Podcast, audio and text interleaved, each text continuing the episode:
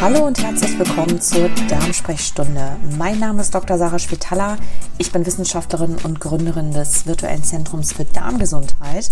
Bei mir im Podcast gibt es wissenschaftlich basiert und unabhängig neue Erkenntnisse und Fakten rund um den Darm, das Darmmikrobiom und Ernährung. Ja, hallo zurück. Ich bin mittlerweile aus einer kleinen Sommerpause wieder aufgetaucht. Äh, de facto habe ich eigentlich gar keine richtige Sommerpause bisher gemacht, weil ich äh, noch in den letzten Zügen von meinem Buch stecke, was ich jetzt gerade fertiggestellt habe und eingereicht habe. Ähm, es wird in den nächsten Monaten erscheinen. Ich halte euch auf jeden Fall auf dem Laufenden dazu. Es geht um die Lebensmittelindustrie, um das Mikrobiom und die Gesundheit und wie durch unsere heutige Art der Ernährung chronische Krankheiten entstehen und natürlich darum, was wir machen können, um das Ganze, dem Ganzen gegenzusteuern. Also wen das interessiert, auf jeden Fall gerne mit weiterverfolgen, auf dem Laufenden bleiben. Das werde ich definitiv über mein Newsletter ähm, verkünden in den nächsten Monaten und Wochen. Äh, die, dafür kann man sich anmelden ähm, hier in den Show Notes beziehungsweise auf äh, www.drschwetala.com. Beide Newsletter werden auf jeden Fall, sind da auf jeden Fall die richtige Adresse. Äh, oder ansonsten natürlich auch alternativ auf Instagram unter @drschwetala oder auch über Facebook. Genau, so viel dazu. Und ansonsten, ja, ich stecke gerade in einem sehr großen Umzug, weil ich ähm, auswandere. Und deswegen ähm, ist gerade super viel zu tun. Und äh, ja, es kann also sein, dass es vielleicht äh, ja, momentan mal ein bisschen holprig wird bei den Podcast-Episoden. Aber ich versuche es auf jeden Fall weiter hochzuhalten und es wird dann auf jeden Fall in wenigen Wochen auch wieder etwas, etwas besser und entspannter. Genau, aber damit starten wir jetzt dann in die Episode. Es geht wie gesagt, oder wie der Titel wahrscheinlich vermuten lässt, es geht um Kalorienreduktion, es geht um Diäten, um extreme Diäten und auch vor allem um dauerhafte unterkalorische Ernährung. Und welche Effekte hat das Ganze dann eigentlich auf den Körper, auf das Mikrobiom. Und da hat es eine neue Studie gegeben und da wollte ich ganz gerne ein bisschen mehr zu erzählen und noch ein paar kurze Hintergründe dazu ja, das Dilemma ähm, in Deutschland und eigentlich ist es ein weltweites Dilemma, ist das Thema Übergewicht und Diäten. Mehr als die Hälfte der Deutschen sind übergewichtig. Ähm, das zeigt der aktuelle Ernährungsreport der Bundesregierung und auch eine AOK-Studie aus dem letzten Jahr. Über 50 Prozent der Frauen, über 60 Prozent aller Männer sind übergewichtig, mehr oder weniger stark. Die Frage ist nur, wenn man eine Diät macht oder über längere Zeit dann äh, Kalorien auch reduziert, um natürlich die Funde wieder loszuwerden, welche Nebenwirkungen hat das Ganze denn eigentlich auf das Mikrobiom?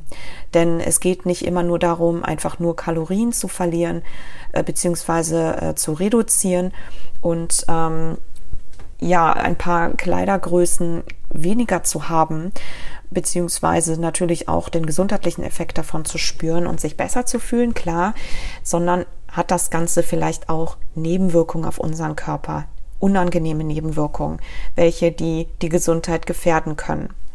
Viele, wie gesagt, versuchen regelmäßig mit Diäten Gewicht zu verlieren, ähm, essen temporär stark Kalorien reduziert oder trinken wochenlang Diätshakes.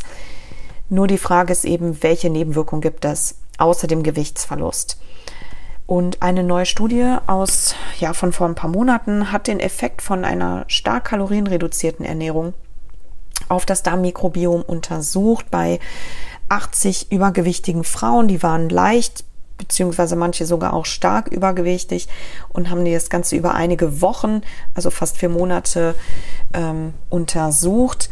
Die Probanden wurden medizinisch und ernährungstherapeutisch betreut bei der Kalorienreduktion. Und diese Diät enthielt im Wesentlichen Diätshakes, die überwiegend ähm, beziehungsweise die nicht mehr als 800 Kalorien enthielten. Nur als Hinweis, der gesunde Verbrauch des menschlichen Körpers eines Durchschnittsmenschen, damit also alle Prozesse im Körper gesund funktionieren können, liegt bei ungefähr 1800 bis 2000 Kalorien. Das ist natürlich individuell immer ein ganz bisschen unterschiedlich, aber gar nicht so viel mehr. Die Vergleichsgruppe jedenfalls hat seine Ernährung beibehalten. Vor dem Versuch und direkt nach dem Ende des Versuchs hat man dann die Darmflora der Probanden über Stuhltests untersucht. Kleinen Hinweis oder einen kleinen Disclaimer hier einzubauen. Stuhltests sind keine adäquate Methode, um das Mikrobiom und seinen Effekt auf den Körper zu analysieren. Noch ist es eine valide Diagnostikmethode, um eine Aussage über den Gesundheitszustand des Mikrobioms zu machen. Also Ergebnisse dieser Art sind immer mit Vorsicht und maximal als kleinen Hinweis zu betrachten. Hierzu mache ich auf jeden Fall nochmal eine separate Podcast-Episode in Zukunft, weil ich weiß, dass es ein sehr interessantes Thema für viele ist und natürlich viele Leute beschäftigt. Ähm, es ist allerdings eben komplexer. Das Mikrobiom funktioniert komplexer als das, was am Ende dabei rauskommt in so einer Analyse. Gut, aber das nur nebenbei. Was kam jetzt dabei raus in dieser Studie? Die Frauen, die sich der strikten Diät unterzogen, hatten nach dem Testzeitraum eine starke Mikrobiomdysbiose entwickelt. Also im Vergleich zu ihrem Mikrobiom, was sie vorher hatten, gab es eine starke Verschiebung. Die generelle Anzahl der Mikroorganismen im Darm hat sich erstmal stark reduziert. Das ist ungefähr etwas ähnlich gewesen, wie man das normalerweise nach Antibiotikabehandlungen ähm, sieht, wo es auch eben eine, ja, wo das Mikrobiom auch ganz stark kompromittiert wird. Und die Frauen haben außerdem dadurch eine starke Übersiedlung oder Überbesiedlung, Fehlbesiedlung mit dem potenziell pathogenen Krankenhauskeim Clostridioides difficile, also C-difficile, entwickelt. C-difficile kommt auch so in natürlicher Form vor, auch in einem gesunden Darm, aber eben nicht in so einer kritischen Menge.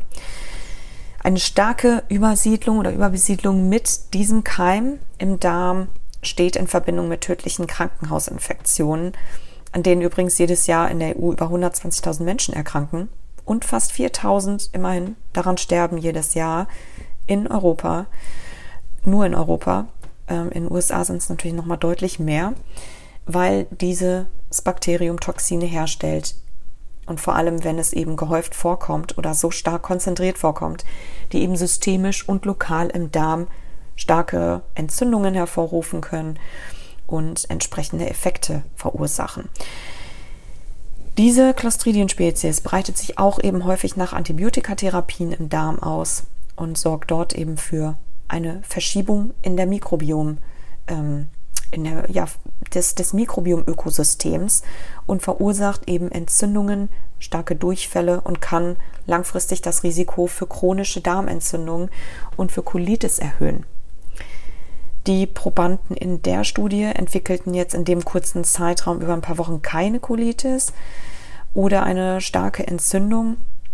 Es hat hier in dem Sinne natürlich auch kein akuter Effekt auf das Mikrobiom in dem Sinne stattgefunden, dass man zum Beispiel eine Antibiotikabehandlung gemacht hätte, sondern das ist natürlich ein schleichender Prozess bei, bei einer Ernährung. Aber die Forscher haben eben auch daraus geschlussfolgert, dass das, ähm, sie haben es erstmal nicht weiter untersucht, leider, es endete an dieser Stelle. Ähm, vermutet wird eben jedoch, dass die Probanden durch diese Übersiedlung und diese starke Dysbiose sehr anfällig geworden sind für Infektionen und Fehlbesiedlung mit sämtlichen Pathogenen, für Darmbarrierestörungen, die sie allerdings hier nicht weiter untersucht haben, und auch eben die chronisch entzündliche Darmerkrankung Colitis, weil es eben so ist, dass dasselbe Muster im Darm bereits von vielen chronischen Erkrankungen auch bekannt ist. Insofern ist das hier auch sehr, sehr naheliegend. Interessant wäre also ein, ja, ein Follow-up über einen längeren Zeitraum, um noch mehr äh, von den Stoffwechselparametern der Probanden und natürlich auch der Mikroben, Entzündungsparameter und so weiter zu testen. Laut ihrer Angaben haben sie das auf jeden Fall auf dem Plan. Also es ist immer ein ongoing Prozess in der Forschung natürlich. Jetzt ist die Frage, was macht denn das Mikrobiom da unten? Was, wie reagiert das Mikrobiom auf Diät und Kalorienreduktion? Durch diese wochenlange Diät konnten die Wissenschaftler in der Studie jedenfalls beobachten, wie die Mikroben auch eine Art Hungersnotsyndrom entwickelten, wie ich das mal nennen möchte. Sie haben ihren Stoffwechsel gezwungenermaßen umgestellt und angefangen, mehr Kohlenhydratmoleküle als üblich aus dem Verdauungsbrei im Darm zu verstoffwechseln. Also mehr zu essen, weil eben wenig Energie für menschliche Zellen und den Stoffwechsel und Kalorien, die da eingespart werden, wie das eben bei einer Low-Calorie-Ernährung ist, bedeutet gleichzeitig natürlich auch viel zu wenig Energie für das Darmmikrobiom auf Dauer, weil das möchte eigentlich keine Diät machen und auch seinen Stoffwechsel. Das heißt, da entsteht in der Folge, in der Konsequenz eben auch eine Art Hungersnotsyndrom. Die Mikroben bekommen sprichwörtlich Hunger. Der Mikrobiom-Stoffwechsel basiert und funktioniert genau wie der menschliche Stoffwe Zellstoffwechsel auch auf Kohlenhydraten. Und die Mikroben bevorzugen dabei allerdings die für den Menschen unverdaulichen Kohlenhydrate, nämlich die Ballaststoffe. Da gehe ich jetzt hier nicht noch weiter drauf ein, aber dazu gibt es zum Beispiel auch ein bisschen mehr in meinem Buch, was dann erscheinen wird. Also, wie gesagt, dranbleiben in meinem Newsletter oder auf Instagram gerne.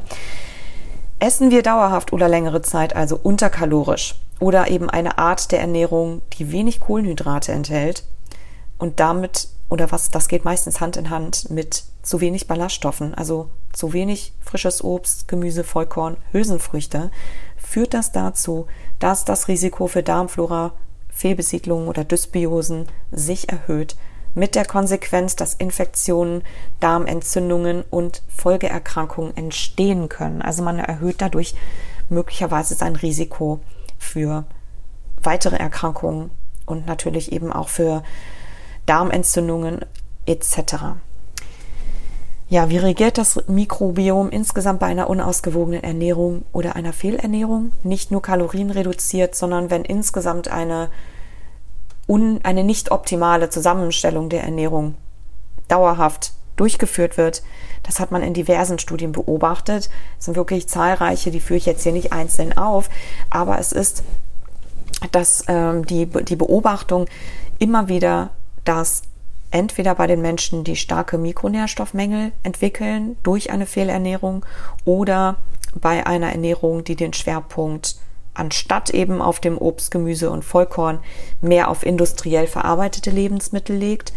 Süßigkeiten, gesüßte Getränke, Fastfoods, gesättigte Fette, Fleisch und so weiter, ähm, dass sich hier genau dieses Syndrom ebenfalls abbildet. Das hat man zum Beispiel in einer kolumbianischen Studie genau und genau untersucht, beziehungsweise sehr plakativ beobachten können, weil man eben zwei Bevölkerungsgruppen, die genau diesen Kontrast oder diese Kontrasternährung durchgeführt haben oder durchführen, dass es eben ähm, eine Bevölkerungsgruppe gegeben hat, die ähm, eine ballaststoffarme und entsprechend nährstoffarme Ernährung durchgeführt haben. Das war mehr die städtische Bevölkerung in Kolumbien oder aus diversen Städten ähm, die häufig eben auf nicht selbstgekochtem basiert, sondern eben viel auf Convenience-Produkten und auf, ähm, ja, auf eher verarbeiteten Lebensmitteln. Während die andere Bevölkerungsgruppe sich tatsächlich etwas traditioneller ernährt hat. Es ist nämlich die, die ländliche, die ländliche ähm, Bevölkerung in Kolumbien gewesen, die also eher ihre Ernährung rund um selbstgekochtes basiert mit viel Gemüse, mit Obst, mit Getreide und mit Hülsenfrüchten. Die Städter haben ähnlich der Probanden mit der kalorienreduzierten Ernährung aus der eingangs beschriebenen Studie vom Anfang eine starke Dysbiose im Darm und eine Übersiedlung, Überbesiedlung mit möglicherweise pathogenen Bakterien, diversen, entwickelt, die also generell im Zusammenhang stehen mit Darmentzündungen wie Colitis, Durchfällen, Reizdarm, Blasenentzündung und auch der Entstehung von Darmkrebs. Auch hier hat man jetzt nicht weite Jahre weiter untersucht, sondern das war sozusagen der, ähm, der Zustand, ähm, den, äh, oder das war einfach eine Vergleichsstudie. Aber auch hier ist sozusagen ein erhöhtes Risiko entstanden durch diese andere Art der Ernährung und entsprechend durch eine ja, durch eine Art Hungersnot des Mikrobioms. Also, um das einmal ganz kurz zusammenzufassen, eine dauerhafte kalorienreduzierte Ernährung oder eine äh, Diät, die eben oft mit einer unausgewogenen und nicht nährstoffdeckenden Ernährung Hand in Hand geht, die also in der Regel zu wenig Ballaststoffe enthalten kann, lassen nicht nur Funde purzeln, sondern gefährden auch gleichzeitig die Gesundheit des Mikrobioms im Darm. Ähm, das Mikrobiom wird aus diesem äh, oder wird eben aus dem gesunden Gleichgewicht gebracht und fördert dadurch das Risiko für Infektionen, für Darmentzündung und chronische Folgeerkrankungen.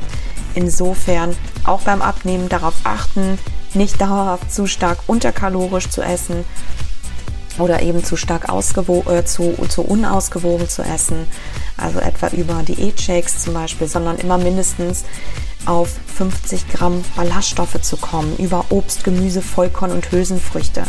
Praktisch ist natürlich gleichzeitig, dass diese Lebensmittel gleichzeitig extrem nährstoffreich sind, sich man, man sich also dadurch ganz super alle Nährstoffe holen kann, aber verhältnismäßig kalorienarm, sodass man so viel davon essen kann, ohne zuzunehmen und vor allem gleichzeitig auch satt wird. Kein Shake nötig an dieser Stelle. Ja, ich hoffe, das hat eine kurze Inspiration geliefert. Ähm, es wird definitiv in Zukunft jetzt wieder etwas regelmäßiger Podcast-Folgen geben. Wie gesagt, ähm, mein erstes Buch erscheint jetzt demnächst. Wer mehr dazu wissen will, gerne im Newsletter eintragen unter www.drschwitala.com. Und in diesem Sinne ähm, wünsche ich auf jeden Fall erstmal ein schönes Wochenende und wir hören uns bald wieder.